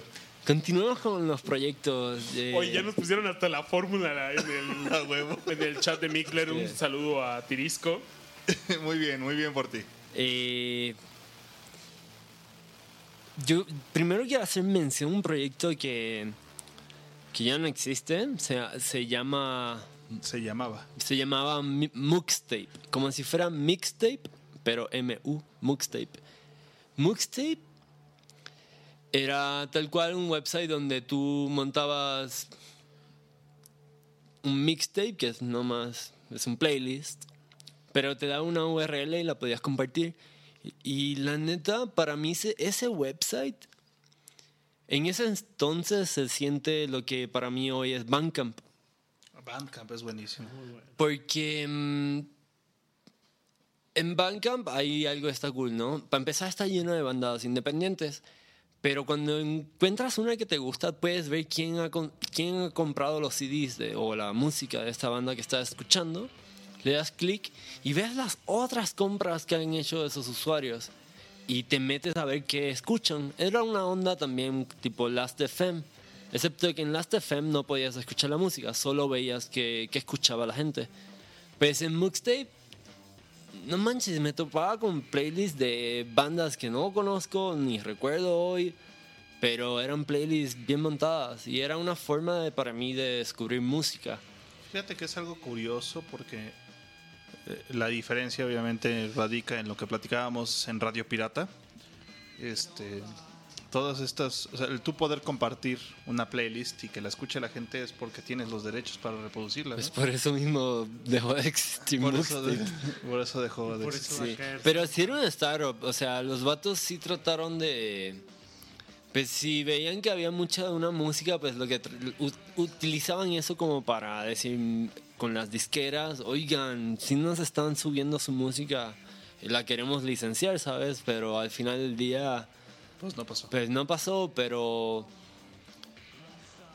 en la época fue muy importante. Igual recuerdo así proyectos viejísimos que no voy a div- divagar mucho, pero mp3.com. Empty Break. S- eh, había una, creo que se llama Soundclip, Groove que Shark, ¿qué tal? Groove Shark, ándale. Esa, esa es una más reciente, pero está bien chida. Pues Spotify, ¿no? Y el, el- el concepto de Pues, suscribirse ¿cómo- cómo a empezó música. Google Play Music. Google Play Music, ándale. Empezó subiendo tú tus canciones. Pero creo que la más que me gusta hoy, el proyecto que más me gusta hoy es Bandcamp. Estoy muy contento con lo que es, estoy muy contento que le da... Es como el MySpace de hoy, realmente. Fíjate que la otra vez estábamos platicando de bandas y cosas por el estilo en, en Radio Pirata, todavía me acuerdo. Y lo que platicamos un poquito fue que yo les platicé de Jay-Z, un mashup, ¿no? Con Jay-Z y Linkin Park. Linkin Park. Bueno, hay un artista ahí que se llama Tu Melo en Bandcamp que hizo un, un mashup con Chrono Trigger y Jay-Z. Órale. Y lo vende, o sea, es algo excelente con Bandcamp, es algo que les aplaudo mucho porque sí, tú como artista independiente hoy tienes muchas más opciones para publicar tu, tu, tu contenido y que la gente lo consuma, que es lo importante, ¿no? Que puedas hacer dinero aparte de, a partir de, tu, de tus creaciones. Seguro Guille tiene algún proyectito por ahí. Seguramente. Hay, hay un- Escondido. Hay un, hay un proyecto en Brasil que está funcionando, que está haciendo lo que intentamos hacer en Fantastic, que se llama Queremos. Creo que su fórmula es eh, llevar bandas a Sao Paulo que van a Río de Janeiro o viceversa. Que es un, es un. Brasil es enorme, entonces, si una banda ya pagó el vuelo hasta una de estas ciudades, llevarlo a la otra es mucho más barato y lo pueden crowdfundear. Eh, es- Este es, parte su, de su éxito. En España hay, un, hay muchos proyectos, más de cinco seguramente, que hacen lo mismo que estamos intentando hacer nosotros. Ah, en- aquí en México es, me preocupa un poco que existe este vacío en Latinoamérica y eh, probablemente en Estados Unidos también sobre proyectos como Fantastic que y, y- y definitivamente sufren exactamente el mismo problema, si no, no tienen un modelo de negocios claro que pueda vivir con la industria, pero en, en Brasil está Queremos, del, del que, que lo están haciendo muy bien, y este y si alguien quiere aventarse a hacer esto aquí, va a ser mi proyecto favorito. Eh, Soy, fui- soy muy fan también de Last.fm. Hoy, muchos no saben, pero en Spotify puedes conectar tu Last.fm hoy día, puedes scrollear. Y hay, hay otro dato interesante, es que hay más scrollings que tweets. Efectivamente. Last.fm ¿Neta? es mucho más, Sí. es mucho más grande que, que- que- que Twitter. Eh, también tiene que ver porque es medio automático, Es automático. pero yo, los, yo sigo scrolleando todos los días y para mí ver las bandas que, que, que es de las que soy ultra mega fan, eh, desde hace 7, 8 años, están todas en Last.fm y ahí está. Antes había un website, eh, Last Graph, como graph de gráfica, ¿no? Y Consumían una API oscura de An- la, las ándale. Pero lo que hacía era, es, ese, ese website se inventó eh, como una tesis doctoral de una persona Sí. que hacía diseño de información, ¿no? Eh, pues hacía visualizaciones. Y creó una gráfica bien loca que te mostraba a través de tiempo todas las bandas que escuchabas, pero si escuché más el doble de Pink Floyd que de Red Chili Peppers ese mes, pues la sección de Pink Floyd se veía el doble de grande. Entonces así podías ver cómo tenías temporadas de escuchar música, como no sé, de, de marzo a verano escuchaba, ah, de marzo a junio escuchaba Pink Floyd, pero tan pronto empezaba el, verano escuchaba más Red Chili Peppers. Pero pasaban cosas mucho más curiosas. Te cu- la música que escuchabas cuando te enamoraste. Sí. O cuando ese, ese pedo se acabó. O así, la música que escuchabas en verano versus la música que, que escuchabas en, En invierno. en invierno. Y así sucesivamente. Veías patrones bien interesantes. El website ya está cerrado y no hay clones. Pero creo que nunca quisiera perder ese dato. O sea, porque tal cual, pues igual no lo estuve usando todo, todo, todo el- estos años. Pero, pero hay música que para mí es como fotografía de, de cuando era niño, güey. Look at this graph. Pues sí, y recuerda que tenía los PDFs guardados, quién sabe dónde están. Pero, pero sí, es un snapshot de una época. Y pues, ¿qué escuchabas? Para mí es muy, muy valioso. Y, y las FM, qué bueno que existe. Sí, la verdad es que sí. que la verdad es que sí creo que, o considero que, que es bueno que tengamos un aggregator afuera, afuera de todo lo que tú utilizas como para escuchar música, porque te permite compartir tus gustos musicales, inclusive a la gente que no utiliza la misma plataforma de streaming, ¿no? Y Last FM es ese escaparate, ¿no? Todas. Qué bueno era Last.fm para descubrir nuevos artistas, sí. porque yo la verdad, muchos de de las canciones que más me sorprendieron escuchar por primera vez, las descubrí a través de Last.fm. Y recuerdo mucho que había un grupo, me parece que es francés, que se llama Dobacarol. Dobacaracol, y tenía una canción que se llama eh, Trench. on- la no tengo idea cómo se pronuncie. La vas a masacrar. Y lo que estaba muy chido era que si tú tenías un cuate que- escuchado que escuchara algo en Last FM, pues tú podías como poner una... Ah, esto es lo que escucha Aureliano Carvajal, por Le pongo ejemplo. corazoncito. Y yo descubrí este grupo por Aure. Y de verdad era un momento donde descubrí un montón de cosas y decía, wow, qué chido. No sé si les gustaría escuchar esta rola que la verdad está increíble y Sí, sí, vamos a escucharla. Vale, pues cuéntenme qué les parece, ¿va? Va. Bien, todos volvemos.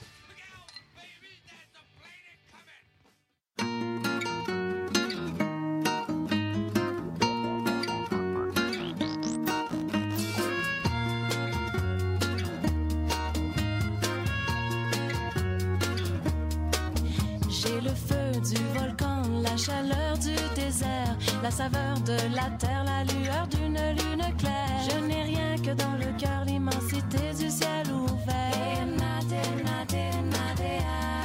J'ai la fraîcheur d'une rivière,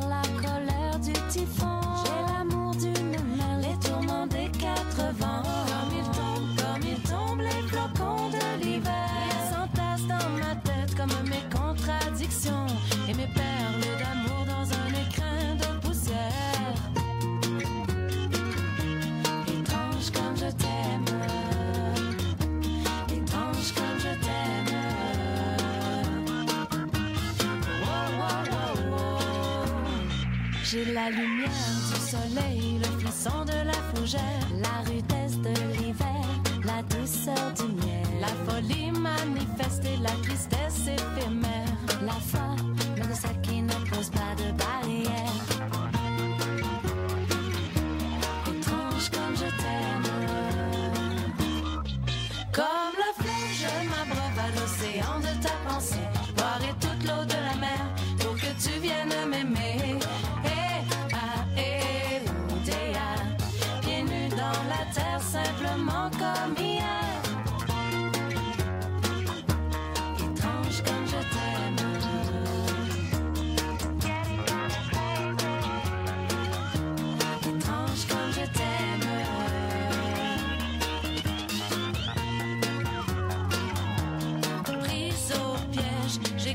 Les tambours de la pluie, je pleure au torrent qu'en voyant la souffrance d'autrui. Trop de choses à la fois se font des routes dans ma tête, alors je ne sais plus rien. Sauf que pour toi, je creuserai de nouveaux sillons,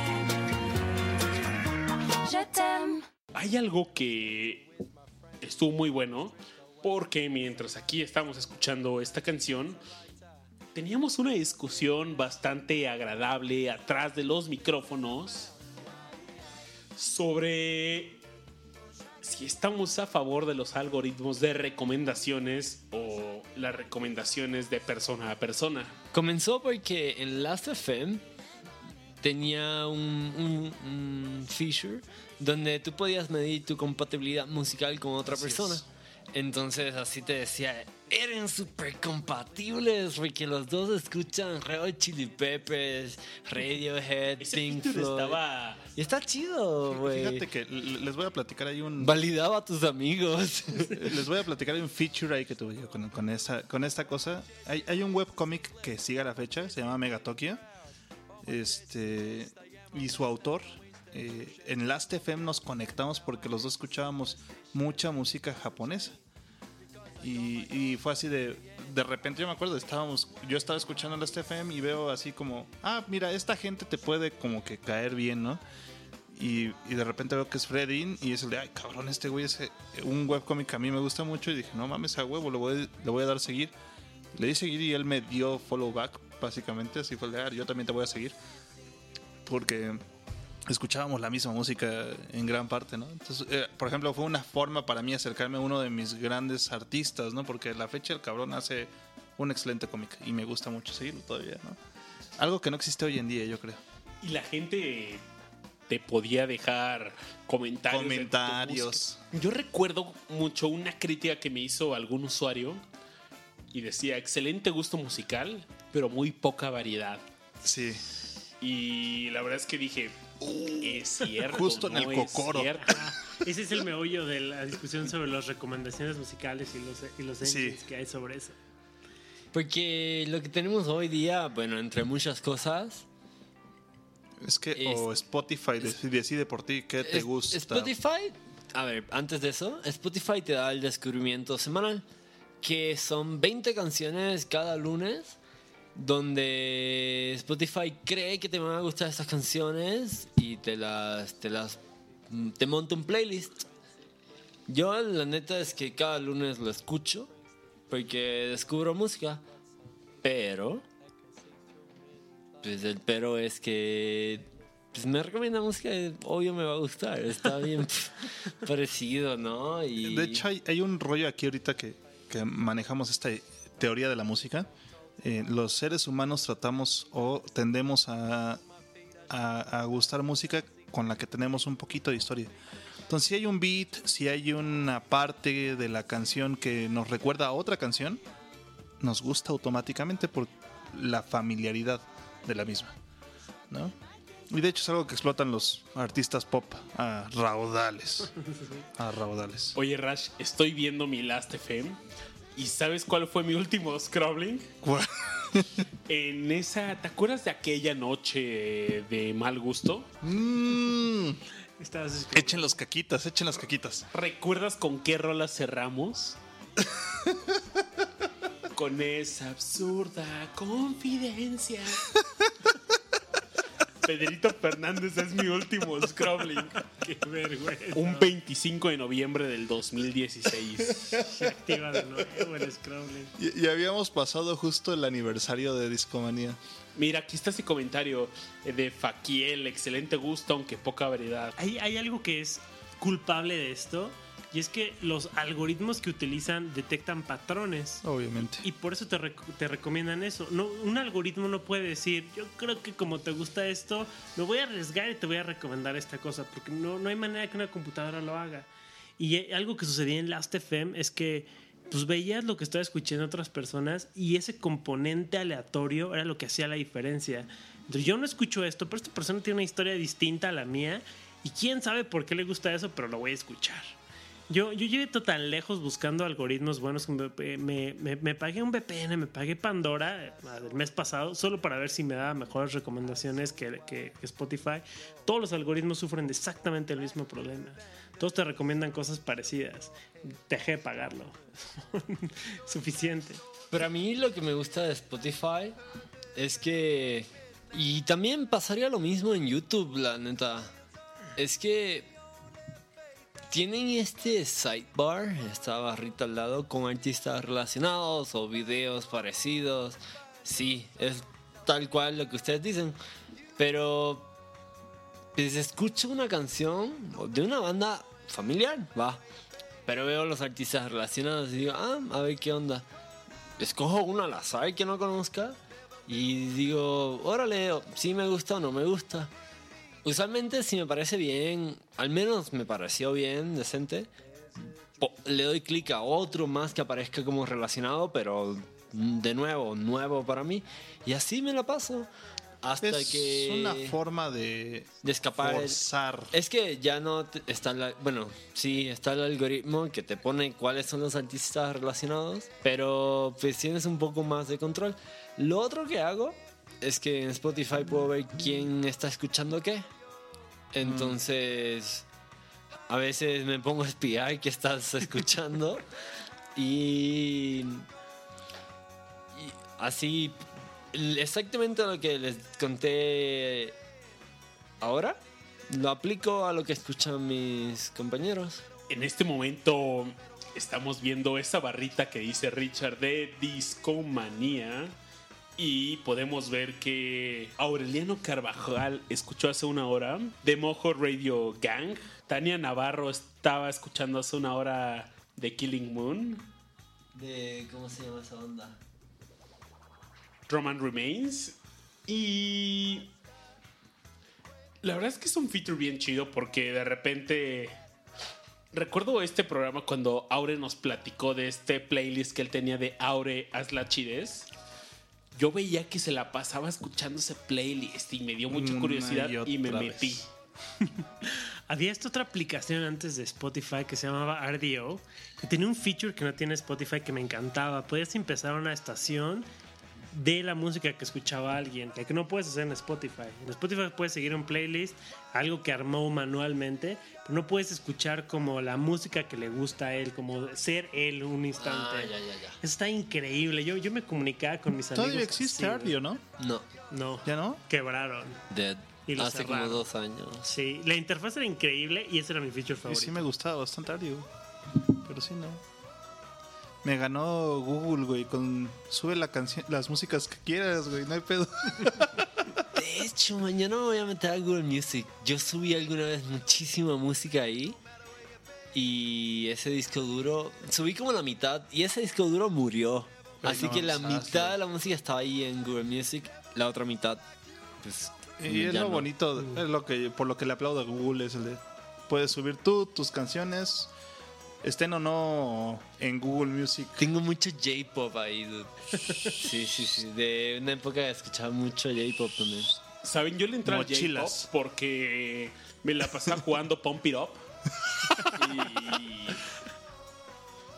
en mi época de cuando existía el flaco Babis, se la pasaba ahí jugando todas las tardes Pump It Up y Yo fui más DDR, pero sí también caí También en esa Yo también. yo también le entré a la DDR, pero a la DDR le entré cuando iba como en la primaria, algo así Ah, y es que llegó soy más grande que ustedes. No manches, yo, yo, yo, yo le entré en la secundaria. es que eh, ese fue la- el pedo generacional ahí. güey. Yo no sabía que existía el J-pop y el K-pop hasta que lo vi en las listas de más votados en Fantastic. Big Bang era la banda más votada. Ahora me- creo que sí es coreana. Y, nunca la pudimos traer porque nos pedían como 150 mil dólares por un concierto, una cosa así ridícula. Alguien los trajo a la Arena México, una productora gigante. Y, la verdad es que el, el- K-pop y el J-pop son una imitación como lo es el anime de lo que hace Disney a la versión asiática. hay, un, hay, un símil muy fuerte con eso, que es, es, es- como el pop occidental, pero ridiculizado somehow. Depende mucho, ¿eh? O sea, digo, sí entiendo la analogía. perspectiva. Depen- entiendo la analogía y entiendo por qué desde cierto punto lo entenderías así, pero sí es un género aparte. Sí. Definitivamente es un género aparte, evolucionado, independiente, pero sí salió de ahí. Y de hecho, Es ha evolucionado tanto que es una cosa es K-pop y otra cosa es J-pop. O sea, tanto han divergido que, que sí es otra cosa. Quería un concierto de K-pop. A ver qué onda. Nunca he ido. Ni sé cómo es. Solo en la fonda coreana que íbamos. Ah, nosotros solíamos comer en, en. en la zona rosa de la Ciudad de México, Colonia Juárez. ah, hay una población muy alta de gente coreana. Hay muchos restaurantes. Un saludo a todos los coreanos que escuchan Discomanía. Oigan, estaría bien chido, ¿no? De que alguien nos dijera por Twitter, ah, yo soy coreano y escucho Discomanía, ¿no? Venga, salgan. salgan amigos coreanos y Pero bueno, íbamos a comer en un restaurante donde Vendían ramen. Y estaba y las pantallas estaban llenas de videos de K-pop. Pero, pero espera, esto tenía más pantallas que una que un bar de, de, de deportes. Esto tenía más pantallas como que el bar ocho bar y- pantallas, ajá. ¿sabes? De verdad había más pantallas que el bar bar y Sí, sí, sí. Y siempre había eh, K-pop.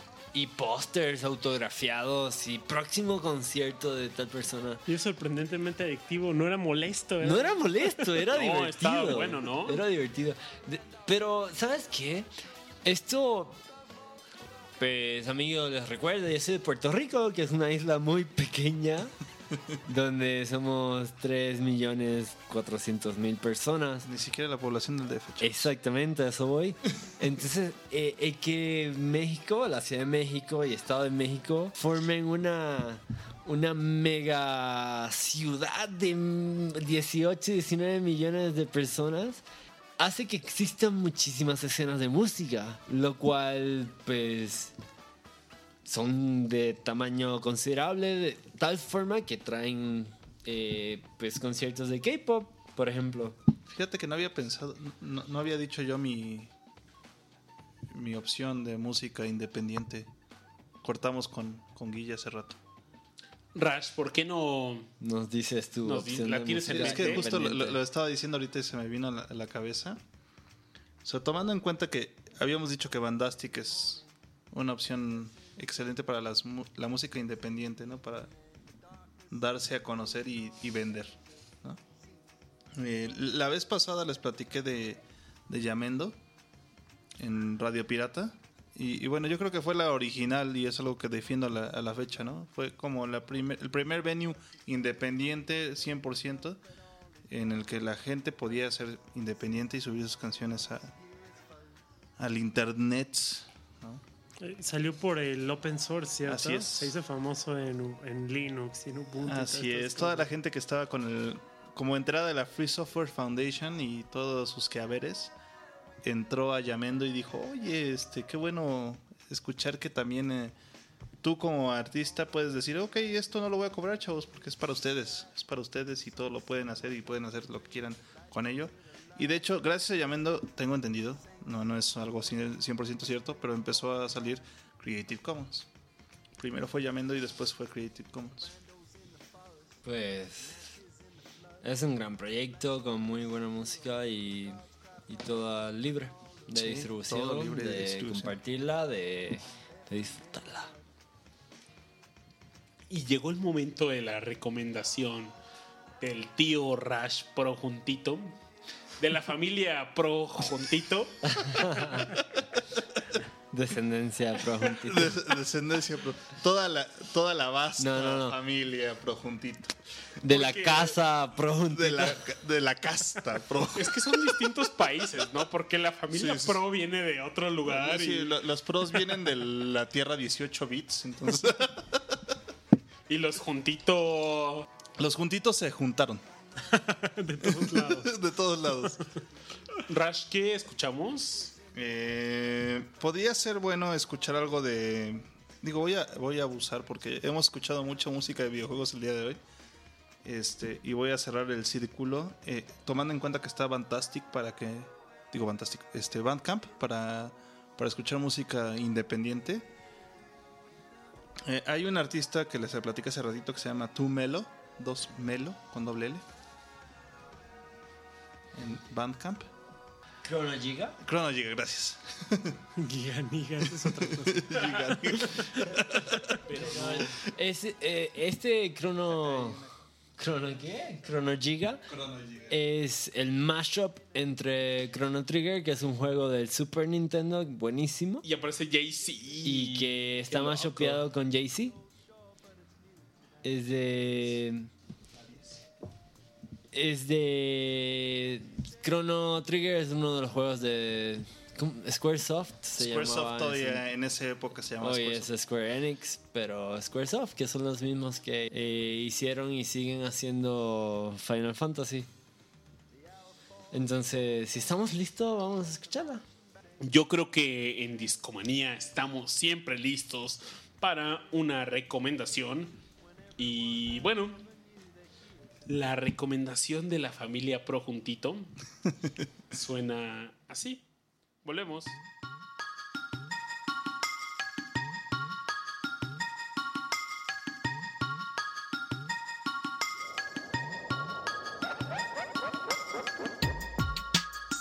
course I love you. I love all y'all. For real. Got this Spanish chica, she don't like me to roam. So she calls me Cablon plus Mighty Gone. Says she likes to cook right, so she likes me home. I'm like, un momento, mommy, slow up your tempo. I got this black chick, she don't know how to act. Always talking out her neck, making a finger snap. She like, listen, Jigga man, I don't care if you rap. You better R E S P Me. I got this French chick that love the French kiss. She thinks she's Bo Derek, wear her hair in a twist. My Shetty Amore, to A Bell. Mercy, you're fine as fuck, but you giving me hell. I got this Indian squad, the day that I met her. Her what tribe she with, red dot or feather. She said, all you need to know is I'm not a hoe. And to get with me, you better be cheap, lots of dough. Now that Spanish chick, French chick, Indian and black. That's fried chicken, curry chicken, damn I'm getting fat. A roast capollo, French fries and crepe. An appetite for destruction, but I scrape the plate. I love girls, girls, girls, girls, uh-huh. girls I do adore. Yo, put your number on this paper, cause I would love to date you. Holla at you when I come on top. Uh, I love girls, girls, girls, girls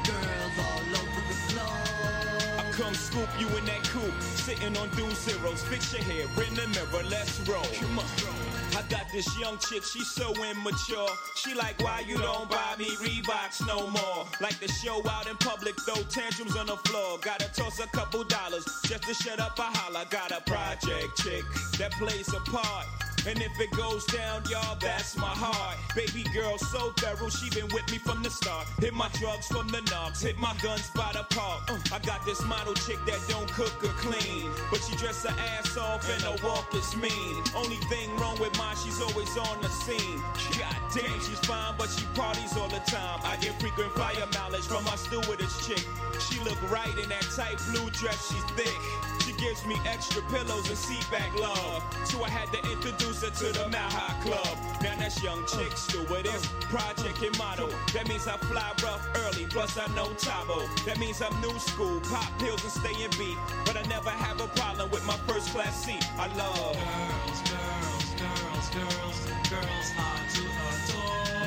Yo, put your number on this paper, cause I would love to date you. Holla at you when I come on top. I love girls, girls, girls, girls come scoop you in that coupe, sitting on dual zeros. Fix your hair in the mirror, let's roll. I got this paranoid chick, she's scared to come to the house. A hypochondriac who says ouch before I whip it out. Got a chick from Peru that sniff Peru. She got a cousin that customs that get shit through. Got this weed head chick, she always catch me doing shit. Crazy girl, wanna leave me, but she always forgets. got this Chinese chick, had to leave her quick, cause she kept bootlegging my shit. I got this African chick with Eddie Murphy on the skull. She like, Jigga man, why you treat me like animal? I'm like, excuse me, Miss Foo Foo, but when I met your ass, you was dead, broken, naked, and now you want half. I got this hoe that after 12 million sold, mommy's a narcoleptic, always sleeping on hold. Gotta tie the back of her head like Deuce Bigelow. I got so many girls across the globe. I love girls, girls, girls, girls, girls. Yo, put your number on this paper, cause I would love to date you. Holla at you when I come on top. I love girls, girls, girls, girls, girls all over the floor. I come scoop you in that coupe, sitting on dual zeros. Fix your hair in the mirror, let's roll. I love girls, girls, girls, girls, girls hard to adore. You put your number on this paper, cause I would love to date you. Holla at you when I come on top.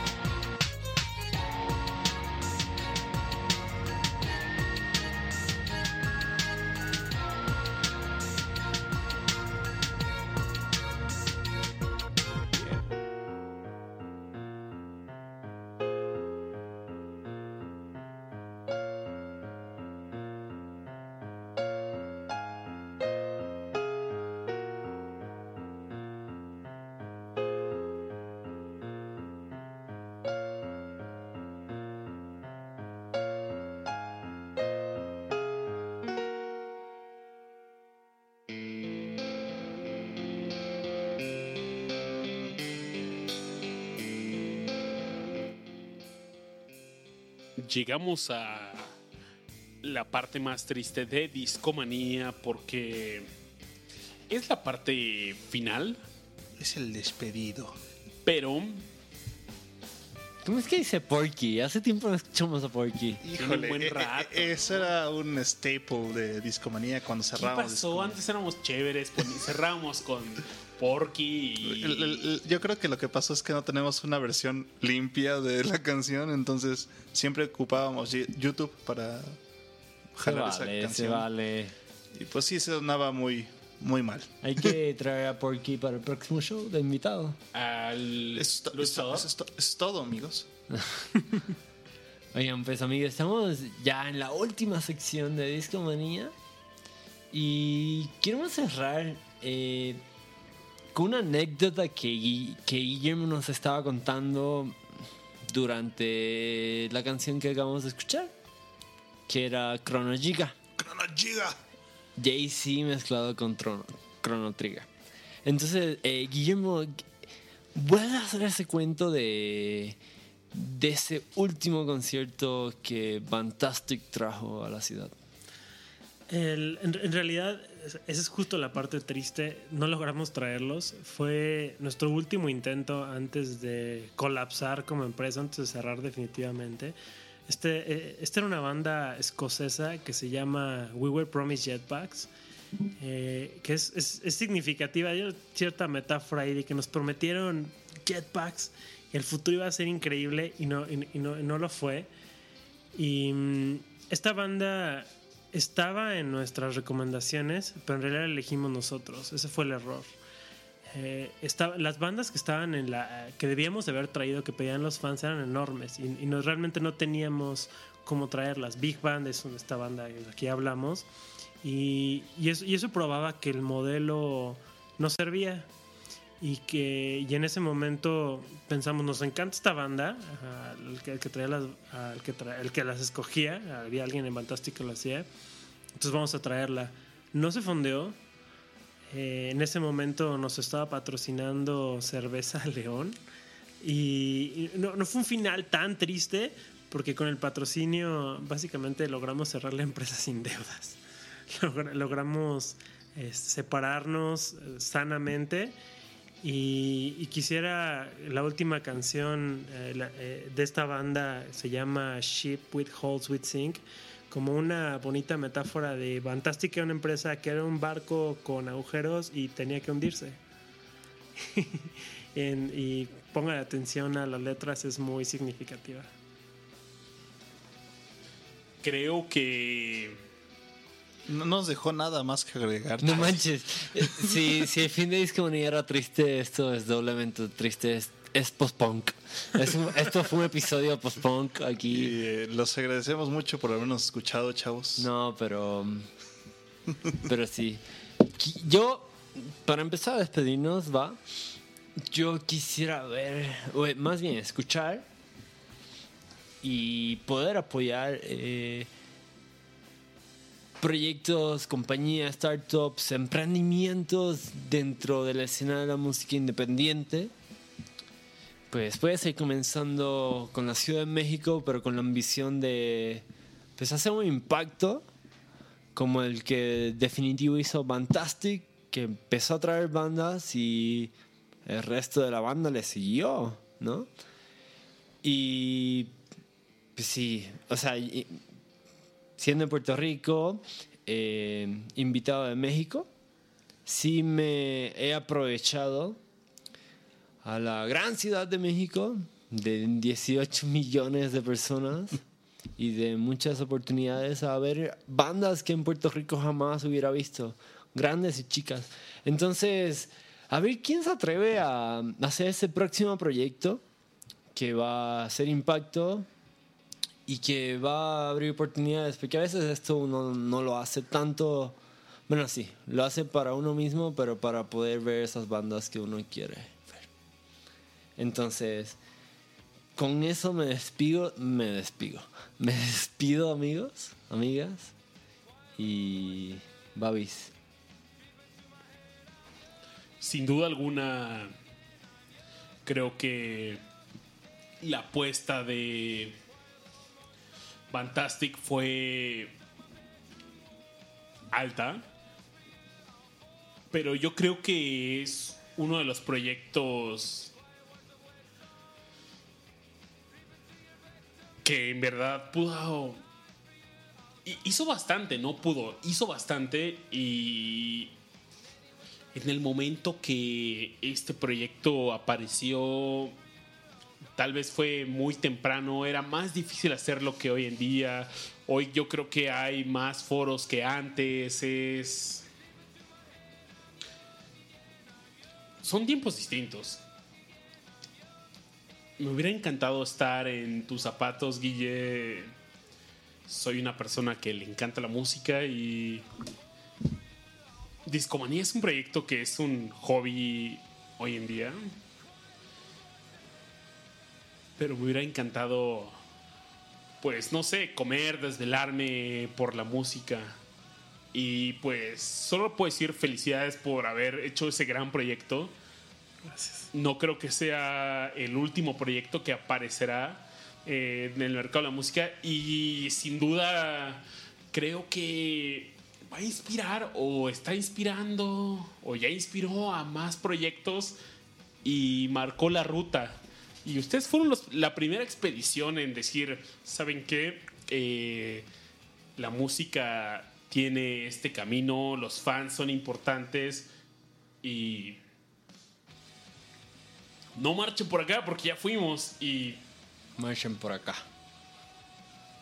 no te puedo decir a dónde marches, pero Pero no por aquí. Sigue tu propio destino, sí. no, la verdad es muchas felicidades y no, Gracias, Alex. fue no sé, creo que seguramente fue una muy buena experiencia haber participado en ese proyecto.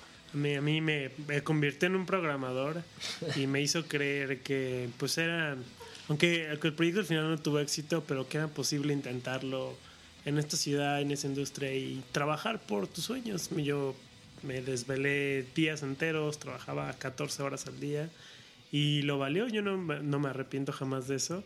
Y si aman la música y si aman eh, su trabajo, es lo que deben hacer, es la lección.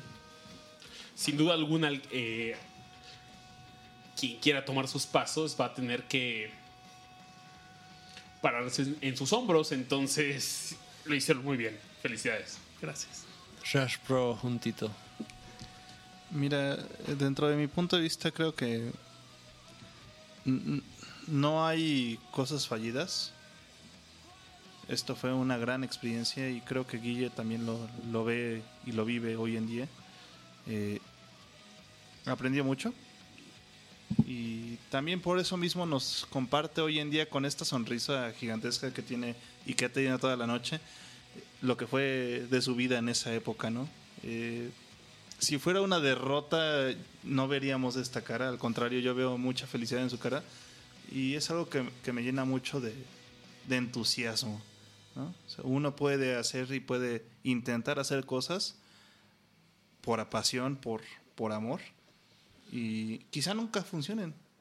Pero lo hiciste y es algo que te llena completamente, ¿no? Y es algo que te aplaudo mucho, carnal. Muchas felicidades también y Esperemos que haya muchos más mexicanos allá afuera que, que se quieran aventar ese tipo de tiros. No necesariamente en la música, sino en cualquier tipo de proyecto. Y que traten de, de romper sus barreras y salir adelante, ¿no? Gracias, Rash. Mientras, amigo, que ¿Con cuál canción nos íbamos a ir, perdón? Ship with holes will sink. We were promised jetpacks. Amigas, pues Esto nos fue despedimos. Discomanía. Esto fue Discomanía. Nos, nos despedimos hoy. Nos vemos mañana que tendremos jetpacks.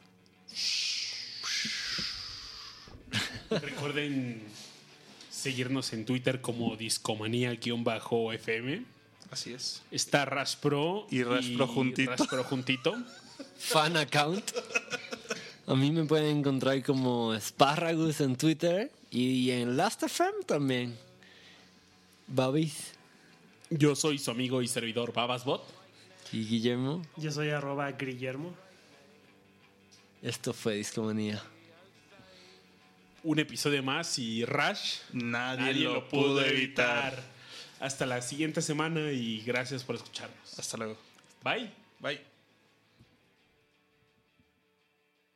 I think I died this time. Stop for bullet holes and stab wounds in my side. I think I'm solving crime. I got